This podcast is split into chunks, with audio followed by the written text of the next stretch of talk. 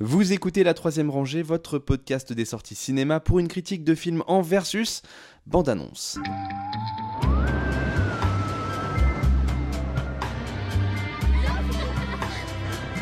This is a covert operation. That means it does not exist. No one can know about this. Not your parents, not your brothers, not your sisters. No one.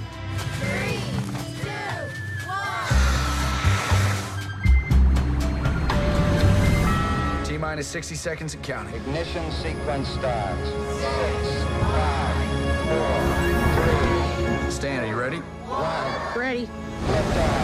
Apollo 10 and a half. This is Houston. Do you read? Apollo 10,5 A Space Age Childhood, le nouveau Richard Linklater, sorti sur Netflix avec les voix de Milo Coy, Jack Black, Glenn Powell. Il a été vu par Justin Enam et c'est Justin qui va nous faire le pitch. Oui, donc on va suivre l'odyssée d'un jeune garçon dont j'ai oublié le prénom, mais tu vas m'aider, Nam? Stan, c'est ça, je crois? Stanley. Stan, ouais, c'est ça. Donc d'un jeune garçon, euh, donc qui durant l'été 1969, euh, donc l'été justement de la pre- de la- les premiers hommes sur la Lune avec la mission Apollo 11. Donc on se trouve quelques jours, quelques semaines avant. Et euh, donc euh, cet été-là, donc euh, il se trouve que euh, Stan va être recruté par la NASA parce qu'ils ont fait une petite gaffe. Ils ont construit une, fusée, une capsule qui est un peu trop petite. Donc en attendant la vraie mission euh, Apollo 11, on va en avoir, on va avoir une mission test avec Stan, voilà, qui a la taille exacte vu qu'il est un petit garçon de 10-11 ans. Il a la taille exacte pour entrer dans cette capsule Apollo 10 et demi. Alors bon, on a bien compris que c'est un fantasme euh, de Stan euh, par rapport aux événements qui se déroulent cet Mhm. été-là.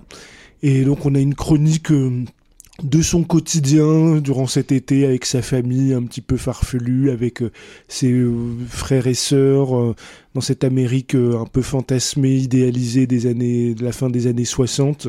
Faut préciser qu'ils habitent dans la, la banlieue de Houston. Ouais. Ouais, donc euh, là, là effectivement, où, Oui, euh, oui, bah, ils où se passe des, spatiale. locaux de la. NASA. euh, Et euh, donc voilà, il y, a- il y a un parallèle voilà, entre son imagination, la, la mission imaginaire qu'il s'imagine faire euh, dans cette euh, dans Apollo 10, 10 et demi dans cette capsule, et puis la réalité euh, plutôt ensoleillée, bienveillante, euh, nostalgique euh, de, ce- de ce- cette petite ville banlieusarde, de cette suburb des- du Texas des, des années 60. Alors, euh, c'est un film euh, qui est en grande partie euh, autobiographique pour Richard Linklater, vu qu'il il est originaire du Texas. Et il a justement été enfant, euh, il avait cet âge-là, il avait 9-10 ans euh, sur, à ce- à- durant cet été de- du premier vol, euh, enfin du, du, vol de- d'Apollo 11. Alors juste pour le visuel du film, faut préciser que c'est un film d'animation fait en rotoscopie. Oui. Donc c'est-à-dire qu'ils ont filmé des vraies séquences avec des acteurs et après ils sont repassés par dessus pour faire un, du dessin. Ok. Ouais, c'est ça. Et, que, et Richard Linklater avait déjà utilisé ce principe-là dans son film Scanner Darkly, adapté de Philippe Cadic. Et donc là, en tout cas dans ce film-là, c'était pour retranscrire, on va dire, les ambiances un peu simulacres de réalité, opiacées, euh, hallucinées, qu'on trouve dans les romans de Philippe Cadic. Il avait utilisé cette technologie-là pour ça, et ça fonctionnait bien euh, là-dessus. Alors là, c'est un autre euh, usage qui- qu'il en fait.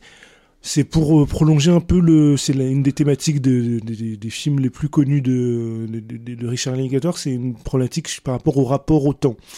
C'est-à-dire le, souvenir ou le rapport que les personnages ont avec le temps. Il y a beaucoup de ces films qui se déroulent soit en temps réel, soit euh, dans, dans, dans, dans un espèce de, de temps et de lieu unique, euh, où il ou alors au contraire il va étirer euh, le, le- le destin d'un personnage comme Boyhood sur Oui. plusieurs années. En tout cas, voilà, il y a ou dans ses premiers films, euh, dans ses premiers films comme Génération Rebelle, euh, ou de la trilogie évidemment des Before, Before Sunrise, Before Sunset, Before Midnight, où euh, il travaille vraiment ce rapport au temps de, de, ces, de ces personnages.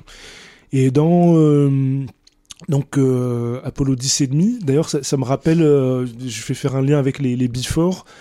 Dans Before Sunset, qui était le deuxième film de, la, de sa trilogie, euh, en fait c'était un couple, euh, le couple qui s'était rencontré et séparé dans Before Sunrise se retrouve euh, dix ans plus tard dans Before Sunset. Et euh, il y a un dialogue où à un moment donné du film il y a le Ethan Hawke qui se souvient plus si le dix ans plus tôt à ce moment-là ils avaient couché ensemble, il s'en souvient plus Et puis euh, il y a Julie Delpierre fait semblant de pas s'en souvenir non plus. Et puis à un moment donné, à la fin du film, il y aura un pic émotionnel. Elle va dire parce qu'elle va faire semblant d'être assez froide par rapport à ça, et puis finalement il y a un pic émotionnel à la fin du film où elle va lui dire ben en fait mais si si t'es bête tu te souviens pas on a couché deux fois ensemble cette nuit-là et tout et ça exprime déjà quelque chose qu'on va retrouver dans Apollo 10 et demi c'est-à-dire qu'on a chacun notre rapport au temps différent où on garde des souvenirs différents il y a des choses qui nous restent il y a des choses qu'on oublie et et euh, il y a un questionnement qui se fait là-dessus nostalgique et en fait Apollo euh, 10 et il y a de ça avec cette technologie de la rotoscopie puisque c'est pas innocent comme la Dynam, c'est une technologie où on défilme des décors réels et puis on dessine par-dessus. euh,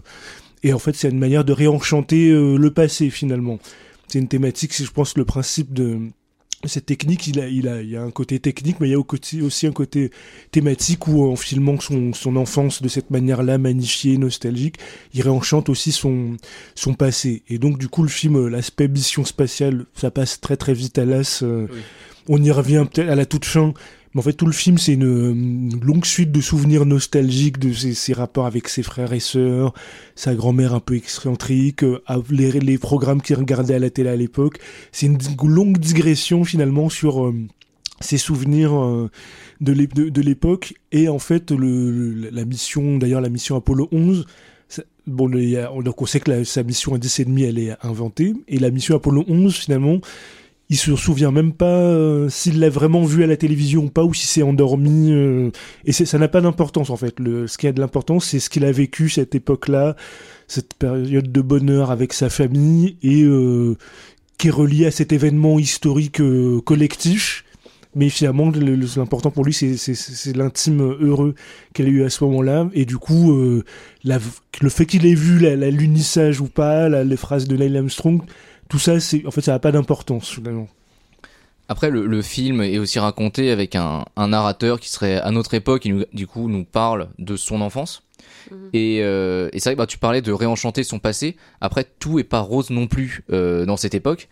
Et, euh, et, je, et je trouve que c'est plutôt bien que le film passe aussi pas mal de temps à t'expliquer tous les problèmes qu'il y a dans cette société, entre la maltraitance sur les enfants, euh, le fait qu'ils s'étaient souvent livrés à eux-mêmes, le fait que euh, ils avaient l'habitude de d'installer les gosses à l'arrière euh, comment du du camion sans aucune protection. Et il disait bah tu vois aujourd'hui le premier truc auquel il enfin qui dit bah c'est à l'époque personne pensait que un un impact un un mauvais coup de volant et euh, t'as 10 gosses qui meurent tu vois c'est euh, donc ouais une une époque qui est euh, Naïve. Na- ouais, plus naïve et euh, et en même temps qui a avec beaucoup de, de défauts aussi propres à à cette époque et je trouve que ouais c'est bien aussi que, que ces défauts là ils les passent pas sous silence Et puis même les côtés sociétaux, on les aide parce qu'il y avait un aspect que j'avais Mm. bien aimé dans le film First Man de Damien Chazelle où ils avaient montré, à un moment donné, il y avait des images d'actualité et il y avait une chanson d'un chanteur de soul euh, de l'époque, j'ai plus son nom,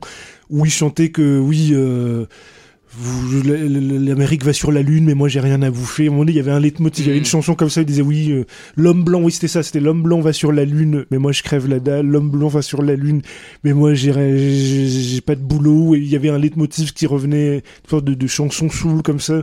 Et il y a, il y a de ça dans le film. C'est-à-dire on voit le- les inégalités sociétales parce qu'il regarde la télévision en fait. C'est par le prisme de la télévision où il se tient au courant. On sait pas si il comprend tout ce qui se passe mais il se tient au courant de, de, de- des événements aussi historiques sociaux sociétaux qui se jouent à ce moment-là et il y a cet aspect-là en arrière-plan aussi c'est pas que idyllique quoi on comprend que il y a aussi des, des soubresauts surtout dans ces- cette période-là des, des oui, années et- 60 quoi. et c'est aussi parce que euh, eux ils vivent dans un comment un quartier euh, ils sont privilégiés c'est ça un, un quartier riche blanc dans les comment dans la, à la périphérie de, de, Houston euh, ouais. C'est ça, ils sont dans les suburbs. Du coup, euh, toute la, la misère qu'il peut avoir aux États-Unis, pour eux, enfin, c'est Voilà, quelque chose le disent qu'à la télé. euh, ouais. de la télévision, exactement. Whitey on the Moon.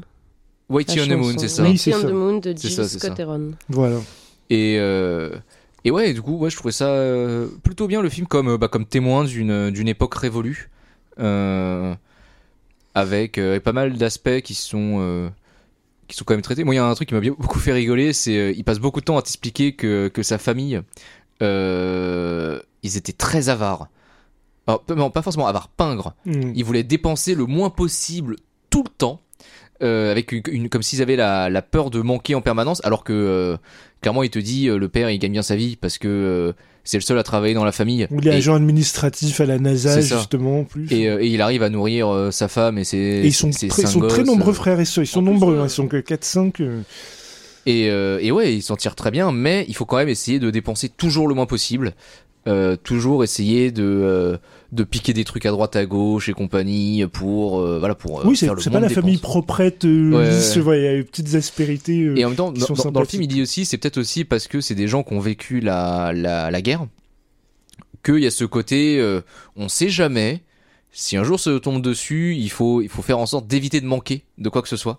Et oui, il y a ce côté-là. Et puis, c'est vraiment une continuité hein, de ce qu'a pu faire euh, Linklater, même son film d'avant, euh, enfin, le film qu'il avait fait en 2016, là, qui se passe là. Donc, son film de 2016, Everybody Wants Some aussi, où il y avait un côté nostalgique. C'était le premier week-end à la fac de plusieurs protagonistes. Et on voyait le côté euh, amusant, le côté euh, oisif. De... Et après, on voyait les, vu que c'était des sportifs, on voyait aussi le, la rivalité en, en- en creux qui se dessinait. euh, donc il arrive toujours à, tout en étant un côté potage très joyeux, très insouciant, il arrive aussi à, à montrer le côté plus sombre de chaque euh, chaque euh, saut dans le dans le passé ou dans ce rapport au temps qu'il exprime. Et il- ce que je trouve intéressant, c'est qu'il arrive à chaque fois à amener une variation. euh, de- Mm. qui, où il renouvelle ce thème parce que c'est un thème qu'il a vraiment creusé plusieurs fois et à chaque fois euh, il trouve un nouvel angle, euh, nouvelle, euh, une nouvelle approche qui fait que ça- c'est jamais lassant. D'ailleurs, il est en train de tourner un film en ce moment. Oui, je vois ça. Mary Lee We Roll Along, Ouais, qui est un tournage qui est du coup prévu sur 20 ans. voilà, Et donc c'est sorti prévu dans les années 2040. voilà. Super. Parce que Boyhood, c'était ça, c'était déjà tourné On sur sera tous 15 ans. euh, Et Oui, c'est ça, là, il veut faire plus long. Et donc là, il y a encore ça, donc c'est quelque chose qui, qui l'obsède euh, et qu'il arrive à chaque fois à- vraiment à, donner des propositions variées. euh, Donc là, c'est vraiment un beau film. C'est même dommage ça sorte pas en salle, du coup. Ça m'aurait mérité. Oui, c'est vrai que ça aurait été bien euh, Mm. une petite sortie en salle, mais bon bah du coup, euh, mais en tout cas c'est une très bonne, une très bonne surprise euh, sur Netflix euh, cette semaine. Moi, vu le dernier rapport du GIEC, je me lancerai pas dans un tournage sur 20 ans. Après, c'est bien qu'il soit optimiste. Mais bon, c'est quand même un peu. Oh, bah, il, il a les bandes après, Un il a un remontage. bon.